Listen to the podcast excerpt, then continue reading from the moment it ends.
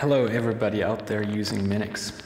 I'm doing a free operating system, just a hobby, won't be big and professional like GNU for 386 and 486 AT clones. Fala Pinguim, HackerCast na área com mais um episódio. Há um pouco tempo atrás eu fiz um vídeo no canal Linux com 5% do desktop e a gente vai conversar um pouco melhor sobre essa questão. Há poucos meses atrás, para ser mais exato, em 4 de setembro de 2022, foi liberada uma matéria no canal Tech mostrando o percentual da fatia de mercado dos sistemas operacionais aí para o desktop. Para elaborar esse ranking, foram utilizados dados da State Counter, uma empresa de dados né, com foco nas empresas de tecnologia digital. E o levantamento considerou as informações coletadas até 31 de julho de 2022. Né? Então, no momento que você está ouvindo esse HikerCast, pode ter mudado um pouquinho os percentuais. Né?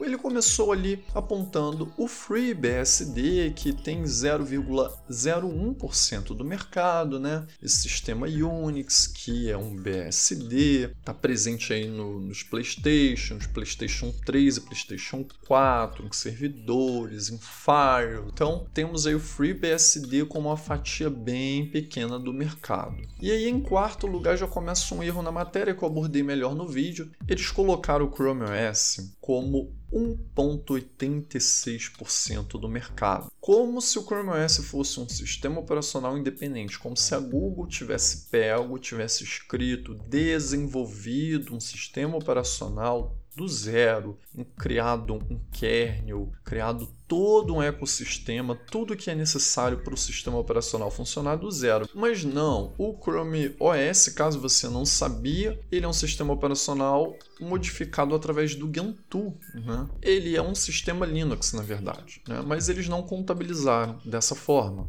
Lógico, né? Isso aí é um pouco mais fácil de ter esse número se levarmos em conta as vendas de Chromebooks com Chrome OS. Então dá para ter um, uma ideia melhor quanto ao Chrome OS nesse sentido. Até porque eu lembro que, acho que foi 2019, tivemos no primeiro trimestre de 2019 as vendas de Chromebooks nos Estados Unidos superando as de MacBooks. E o público norte-americano né, é um fã da Apple, um grande consumidor dos produtos da Apple. Isso foi um marco histórico para os Chromebooks terem superado durante um trimestre. Isso foi muito importante para sinalizar para onde está indo o interesse da indústria, né? Para onde ele pode estar mudando. E aí o, o Linux é colocado como terceiro com 2,81. Se a gente fizer a soma desses percentuais, nós temos aí o Linux com 4,67%, quase 5% do mercado. E aí que já começa o problema.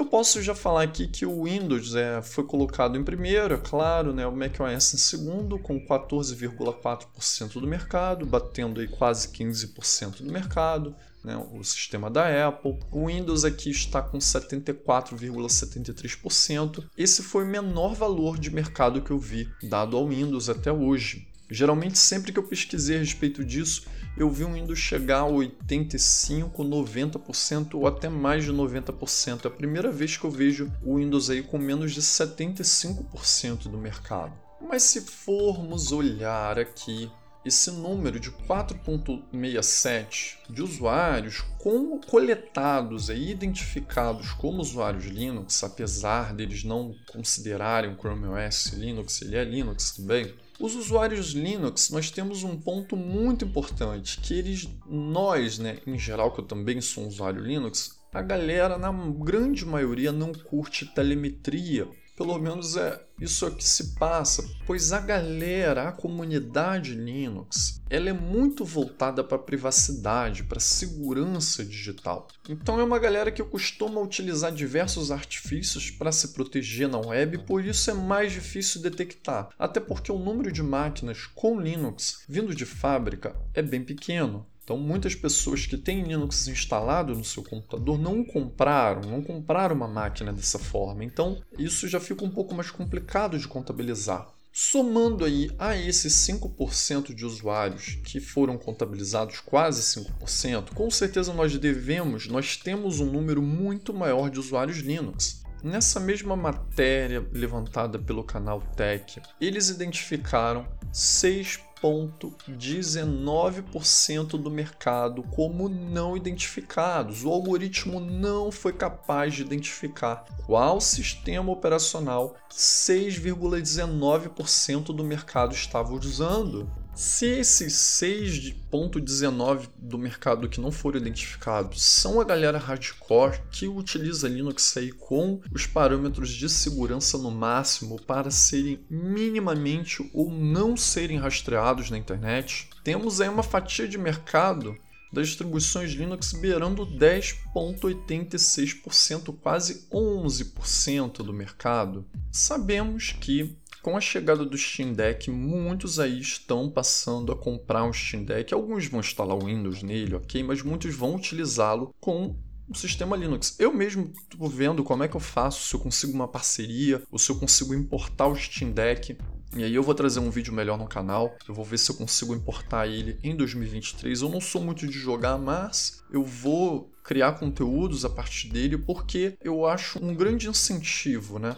Nós temos que valorizar o Steam Deck. Eu acho que quem puder comprar o Steam Deck, quem tiver condições de trazer de fora, de alguma maneira deve, né, quem é usuário Linux, para ser uma maneira, uma forma de mostrar para a Valve que a galera Linux joga, que o público Linux está interessado. Bom, então voltando aqui, a Valve mesmo ela tem dificuldade de estimar a quantidade de usuários Linux na plataforma dela. Né? Já quanto aos usuários Windows, ela estima que eles são em torno de 30 milhões de usuários. Mas os usuários Linux, eles na maioria das vezes se recusam a enviar os dados para o Steam Hardware Survive, o que dificulta muito a detecção desses usuários. Então nós podemos ter um público maior jogando aí é, na Steam utilizando Linux, ainda mais agora com a facilidade do Proton aí que muitos jogos do Windows rodam facilmente pela Steam mas devido a artimanhas de se inibir, de se esconder na internet, né, de evitar ao máximo de ser rastreado, isso faz com que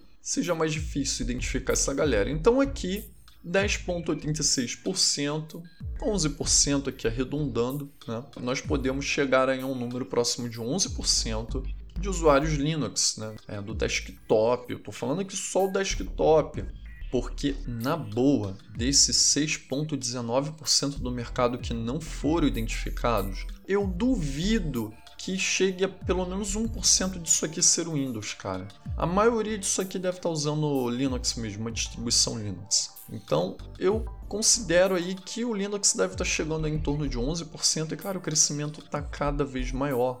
Não sei quando você está ouvindo esse Hikercast, mas a gente está beirando 23 mil inscritos e com certeza a gente vai bater 30, a gente vai bater 40, a gente vai bater 50. Tem um Dio Linux aí que já está em torno de 600 mil inscritos, ele vai bater um milhão futuramente. Tem canais estrangeiros na gringa que eu tenho acompanhado, que tem muitos inscritos também. Tem canais aí estrangeiros que falam só de Linux, né? assim como o meu, assim como o Slack Jeff, assim como tem o Distro Hopper também.